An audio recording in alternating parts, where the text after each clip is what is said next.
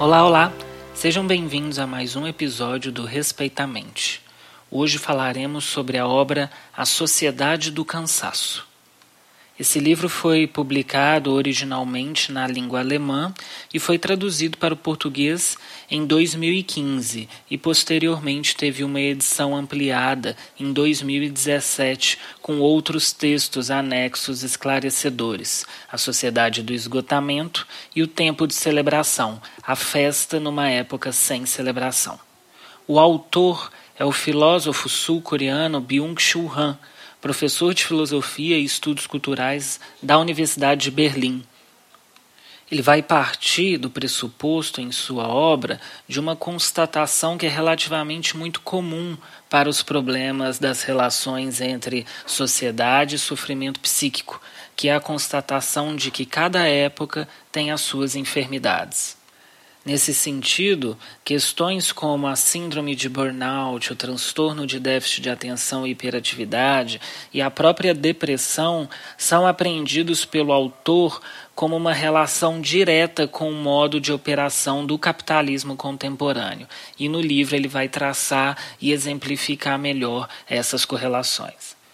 O autor vai sustentar que as sociedades ocidentais não são mais designadas pela negatividade típica de épocas e dispositivos, entre aspas, imunológicos, cujos mecanismos de defesa são a reação, o estranhamento e o isolamento do estranho como formas de proteção. Para além dessa negatividade das sociedades disciplinares, muito estudadas por Foucault, em que semelhantes dispositivos operam por meio de muros, passagens e barreiras, e nas quais o princípio de interdição torna possível o modelo freudiano da neurose enquanto conflito intrapsíquico, a sociedade contemporânea, por outro lado, se distingue pelo excesso de positividade então, nesse sentido, no seu aspecto mais biológico e social, a violência neuronal que o autor se refere já não está mais associada à negatividade estranha e exterior ao sistema. Trata-se então de uma nova violência, uma violência imanente ao próprio sistema. Fazendo um recorte mais especificamente social, ele vai nomear esse funcionamento de sociedade do desempenho. E dessa forma que ele vai designar o modo de funcionamento da sociedade ocidental contemporânea pós essa era disciplinar, que já foi apreendida por outros autores. Seu raciocínio argumentativo vai delinear o caminho para a compreensão de que existe uma nova subjetividade que é proveniente justamente dessas transformações sociohistóricas ocorridas desde o final do último século.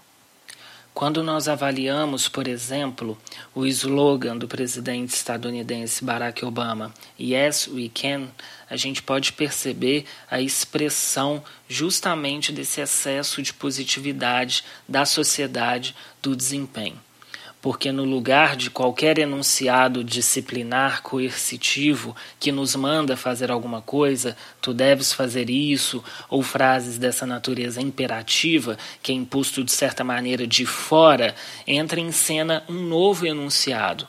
Nós podemos de certa forma, no seu aspecto interior, vai remeter a uma falsa liberdade, impondo aos indivíduos o imperativo da realização, da mobilidade, da velocidade e da superação, tudo isso de forma conjunta e constante. E o que o autor vai fazer nessa análise é justamente perceber esse aspecto de falsa liberdade e o potencial destrutivo que está contido nesta transformação contemporânea. Aqui a gente pode fazer um paralelo também com o filme Cisne Negro de Aronofsky, que a gente percebe justamente uma narrativa focada no desempenho, um desempenho mediante a uma autossuperação individual que é incorporada pela protagonista e levada às suas últimas consequências. Nesse sentido, a gente percebe a autodestruição da personagem, a autodestruição da bailarina, que vai figurar para a gente como uma metáfora justamente desse desempenho profissional contemporâneo, essa perseguição obstinada pelo fato de que nós podemos tudo. E isso o filósofo vai trabalhar que cumpre um papel ideológico na medida que a positividade do poder fazer é mais eficiente que a negatividade do dever fazer para moldar, de certa forma, a subjetividade dos indivíduos numa sociedade. Essa autossuperação postulada em enunciados como Yes We Can pode ser capaz de extrair a potência e a eficácia do sujeito, fazendo com que o custo dessa autossuperação possa ser justamente a autossupressão do indivíduo e de sua subjetividade. Byung-Chul Han, então, vai perceber que esse deslocamento da negatividade para positividade transformando o indivíduo num sujeito de desempenho mais rápido e eficiente, vai substituir o indivíduo anterior, que era um sujeito de mera obediência. Esse excesso de positividade que os indivíduos investem nos próprios empreendimentos afetivos e profissionais fazem com que eles se esgotem psiquicamente, um esgotamento típico dos sofrimentos psíquicos da nossa época e o autor vai descrever com mais pormenores a síndrome de burnout e a depressão, muito comum nos trabalhadores atuais da nossa sociedade, principalmente sociedade brasileira. E aqui eu trouxe um trecho na íntegra do autor em que ele vai dizer: A sociedade disciplinar ainda está dominada pelo não. Sua negatividade gera loucos e delinquentes. A sociedade do desempenho, ao contrário, produz depressivos e fracassados.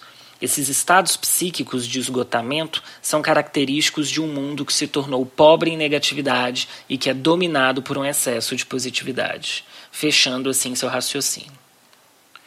O autor vai constatar que vivemos numa época que possui palavras-chave de valor, como projeto, motivação, iniciativa, eficiência, flexibilidade, e dessa forma não surpreende que é uma sociedade que vai valorizar e colocar num pedestal indivíduos extremamente ativos.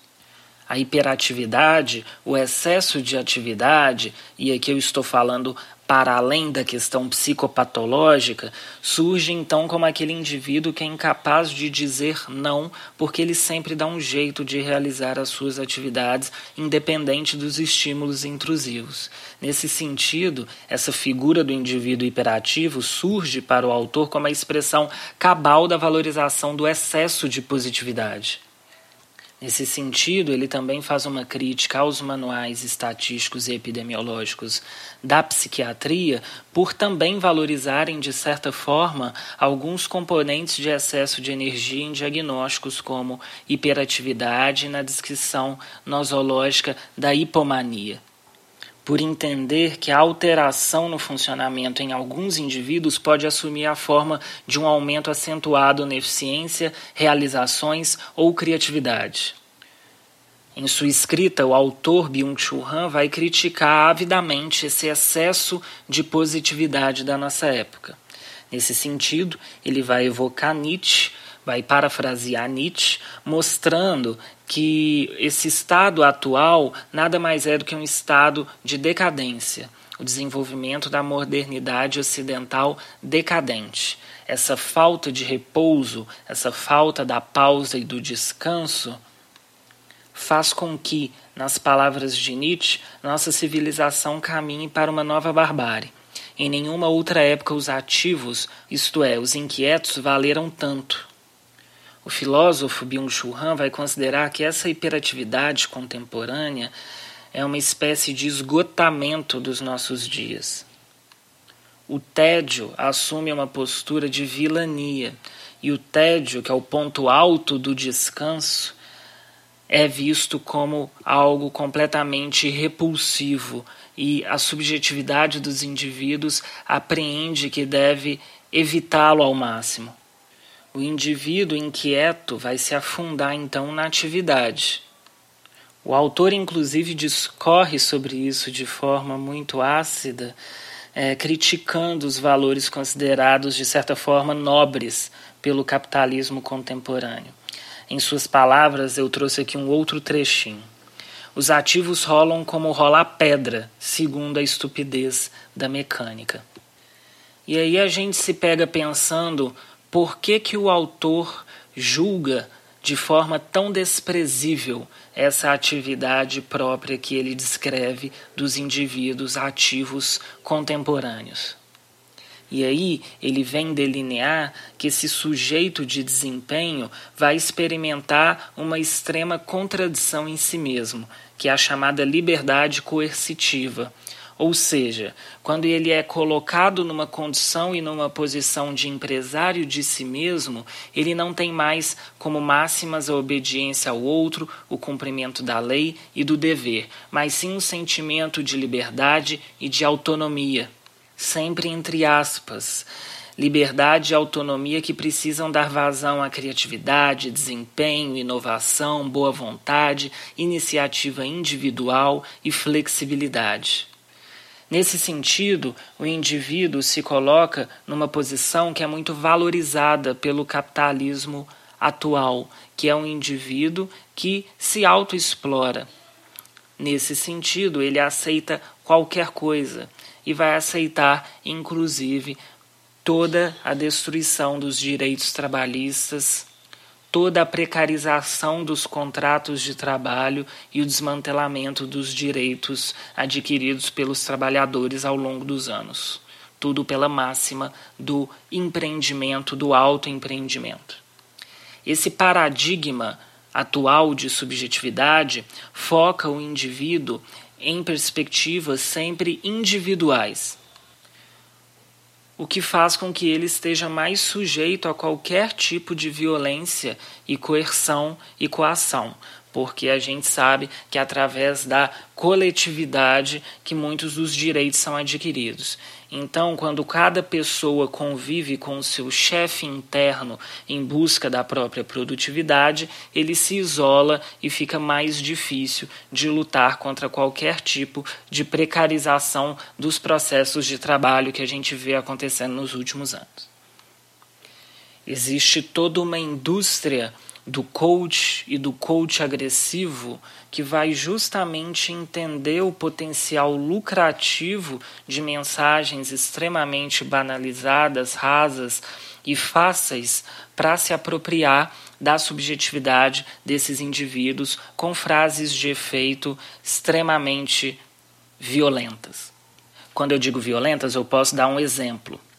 Quando nós temos frases como, por exemplo, você não tem nenhum obstáculo a superar a não ser você mesma, se num primeiro momento isso pode soar libertador, numa análise mais profunda, o que a gente vê é que os indivíduos, entendendo que eles precisam superar determinadas dificuldades que estão para além do campo individual, ele se violenta psíquica e corporalmente. Nesse sentido, podem surgir uma série de adoecimentos, como os adoecimentos psíquicos. Esse sujeito que, através de várias informações apreendidas do meio, valoriza uma característica narcisista acentuada para além do saudável, ele corre atrás de uma meta que ele nunca vai alcançar, porque ele está concorrendo com ele mesmo. Quando ele concorre com ele mesmo, ele é incapaz de chegar a qualquer tipo de conclusão. É uma meta ilusória. Essa associação entre atividade excessiva, autonomia e conquista de uma liberdade desenfreada. Essa métrica do desempenho faz com que o indivíduo busque produzir cada vez mais. Esse é o interesse do capitalismo moderno produzindo cada vez mais, ele nunca vai alcançar um ponto de repouso, um ponto de gratificação. Vai viver constantemente num sentimento que varia entre a carência e a culpa. Se nesse sentido ele está concorrendo consigo mesmo, ele vai buscar superar-se até sucumbir, vai sofrer de um colapso psíquico. E nesse sentido que os diagnósticos de nossas épocas vão adquirindo os seus nomes, e aqui a gente pode é, sublinhar o burnout, que é o esgotamento psíquico dessa natureza. E aí é muito interessante a gente perceber que esse processo de subjetivação vai equiparar o processo de autorrealização com de autodestruição porque o indivíduo ele só vai ser capaz de se superar através de uma autodestruição. Isso é um tanto quanto problemático e emblemático do que a gente vive e do que eu vejo na minha clínica é, psiquiátrica. Isso faz com que noções como tempo de trabalho e o tempo livre fiquem um tanto quanto amarradas e essa divisão vai ficando cada vez mais nublada. Isso está muito presente neste momento atual da pandemia, onde muitas pessoas estão trabalhando de suas casas. A ideia do descanso e do tempo livre, do ócio e do tédio até como um fruto do trabalho para que se possa descansar e colher os frutos de um projeto e de uma realização, isso se perde, porque é justamente no tempo livre que o indivíduo vê a possibilidade de se superar, de se reinventar e de certa forma conseguir atingir esses objetivos narcísicos. Então, o tempo livre é visto como um vilão, algo que deve ser evitado, algo que não pode ser pensado como se fosse um luxo, quando na verdade, se a gente para para pensar numa saúde psíquica, ele é extremamente necessário do ponto de vista biológico, social e psicológico também. Então, isso é uma coisa que eu até converso com alguns pacientes, que essa noção de autoinvestimento, que é muito superestimada faz com que a dialética entre senhor escravo, chefe e empregado desapareça como dois polos contraditórios e encarne no indivíduo como uma unidade indissociável do próprio aparelho psíquico e da subjetividade. Isso tudo se passa como se a gente assistisse a uma nova servidão voluntária ou seja, o indivíduo, dentro de sua subjetividade, encarna o papel de senhor e de escravo de um lado, um desejo incessante pelo acúmulo de trabalho e de capital, que a gente sabe que não vê fronteiras, e de outro lado, o indivíduo com todos os seus desejos, todas as suas angústias e suas incapacidades que todos nós temos. Essa conta não fecha e essa assimetria gera sofrimento e gera angústia e pode precipitar e ser gatilho para transtornos psiquiátricos o capitalismo conseguiu fazer um movimento bastante interessante para os seus propósitos, que é mudar o registro da exploração estranha né, de outro indivíduo para a autoexploração. E assim ele consegue acelerar o processo de acumulação de capital. Nesse sentido, Byung-Chul Han vai postular que vivemos numa época pós-marxista, Nesse regime atual neoliberal, a exploração tem lugar não mais como uma alienação e autodesrealização, mas sim como liberdade e autorrealização. E aqui já não precisa mais de uma outra pessoa exploradora que vai me obrigar, de certa forma, a trabalhar e vai me explorar. Agora eu próprio vou explorar a mim mesmo de boa vontade e com fé, vou esperar que essa autoexploração me conduza para uma autorrealização. E o que a gente observa é que conduz para uma autodestruição. Essa realização vai direcionar o indivíduo para a morte, otimizando-o para a morte. Então, esse foi o episódio de hoje. Espero que eu tenha passado a mensagem de forma leve, ainda que entendendo que é uma mensagem densa mas é importante a gente compreender como que o sistema que a gente vive também molda a nossa subjetividade, molda a nossa forma de ver o mundo e de nos colocarmos diante no mundo, para que a gente possa ter uma certa crítica de como cuidar do nosso psiquismo e do psiquismo das pessoas ao nosso redor num contexto tão complicado de neoliberalismo, sobretudo no momento atual de pandemia pelo coronavírus. As saídas para que a gente irrompa essas cordas que amarram a subjetividade são necessariamente coletivas. Então é importante ter isso em mente que as saídas individuais nunca são suficientes para a mudança de uma realidade. Então, nesse sentido, é muito importante criticarmos esse excesso de positividade que a gente vê o tempo todo na mídia, no trabalho, nas redes sociais, nas várias mensagens que a gente recebe sobre empreendedorismo e autorrealização e perceber que isso cumpre um papel ideológico e específico dentro do processo produtivo que não está necessariamente preocupado com a nossa saúde mental. Nesse sentido, vários quadros psiquiátricos podem romper ou piorar ou surgir como algo comórbido, fazendo com que o indivíduo, ainda que no processo de autorrealização, sucumba, dentre outras coisas, a padecimentos de origem mental. Por isso que eu acho que isso é uma discussão importante aqui para a gente. Muito obrigado a todo mundo, espero que tenham gostado e até o próximo episódio. Tchau, tchau.